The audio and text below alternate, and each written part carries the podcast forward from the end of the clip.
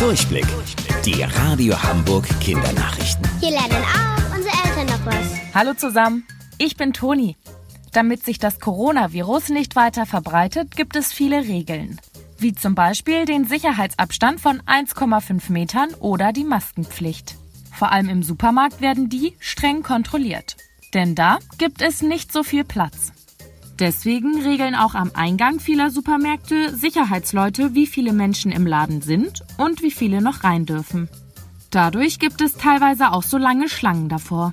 Aldi und Lidl testen jetzt eine digitale Einlasskontrolle. Eine Kamera am Eingang zählt alle Menschen, die rein und rausgehen. Dadurch weiß sie immer, wie viel los ist. Ist noch Platz, gibt sie ein Signal an einen Bildschirm oder eine Ampel am Eingang. Dort wird dann ein grünes Licht angezeigt und noch jemand darf rein.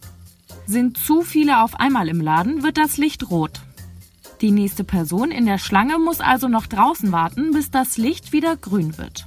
Die Mitarbeiter im Laden können jederzeit über eine App nachschauen, wie viel los ist.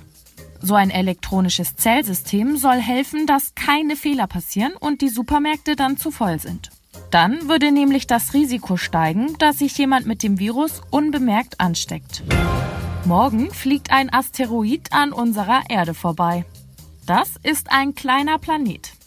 Wissenschaftler beobachten ihn auf seinem Weg durch den Weltraum, weil sie befürchtet haben, dass er eventuell mit der Erde zusammenstoßen könnte.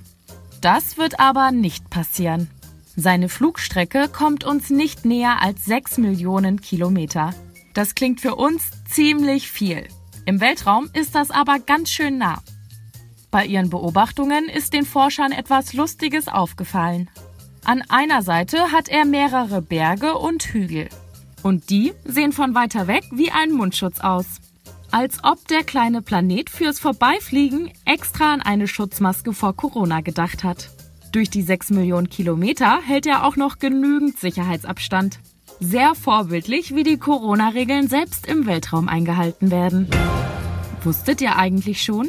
Angeberwissen. In Australien gibt es einen Zaun, der Schafe vor Raubtieren schützen soll. Insgesamt ist er über 5000 Kilometer lang. Damit ist es der längste Zaun der Welt. Bis später, eure Toni.